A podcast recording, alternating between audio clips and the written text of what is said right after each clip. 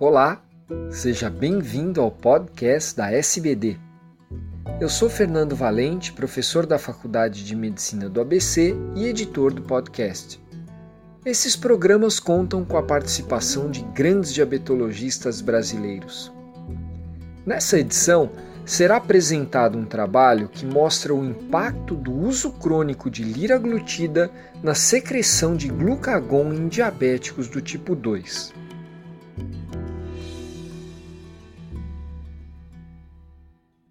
Olá, meu nome é Lívia Gonçalves, sou endocrinologista e pós-graduanda em diabetes na Universidade Federal de São Paulo.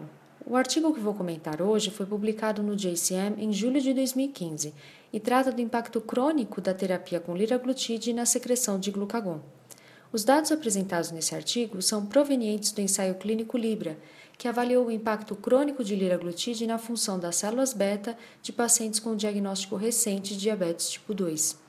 Nesse estudo, 51 pacientes com diabetes tipo 2 foram aleatoriamente distribuídos em dois grupos, um receberia placebo e outro liraglutide. A população estudada era predominantemente masculina, branca, com idade média de 58 anos, que apresentavam sobrepeso ou obesidade, circunferência abdominal elevada e bom controle glicêmico, que foi caracterizado por uma hemoglobina glicada de 6,2%.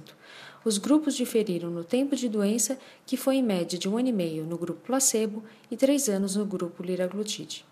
Ao longo do estudo, Todos os indivíduos foram submetidos a testes seriados de tolerância oral à glicose a cada 12 semanas até o final do estudo após 48 semanas.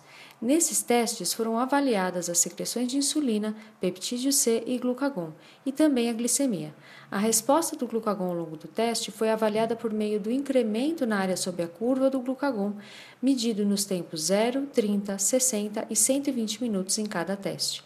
Como era esperado, em relação ao placebo, o grupo tratado com liraglutide apresentou um aumento significativo na secreção de insulina e peptídeo C, acompanhado de menor elevação da glicemia após a sobrecarga, em cada um dos testes realizados. Ambos os efeitos foram mantidos até o final do estudo.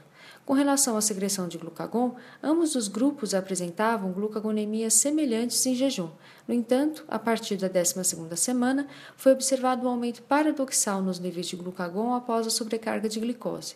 E essa elevação foi significativamente maior no grupo tratado com liraglutide e persistiu até o final de 48 semanas do estudo.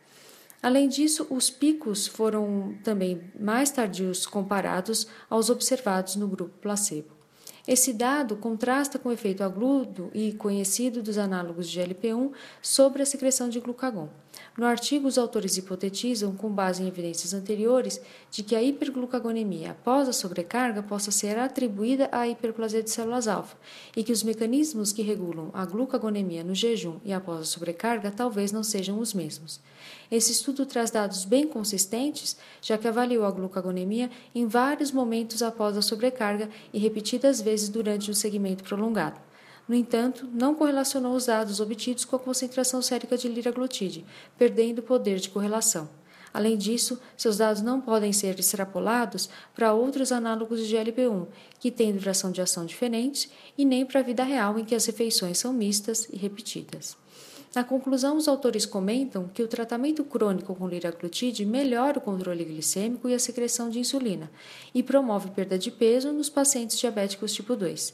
Esses efeitos ocorrem apesar do incremento paradoxal e retardado na secreção de glucagon observados nesse estudo e cujo mecanismo ainda é desconhecido.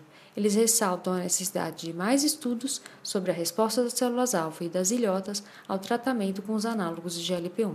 Muito obrigada pela atenção e até a próxima.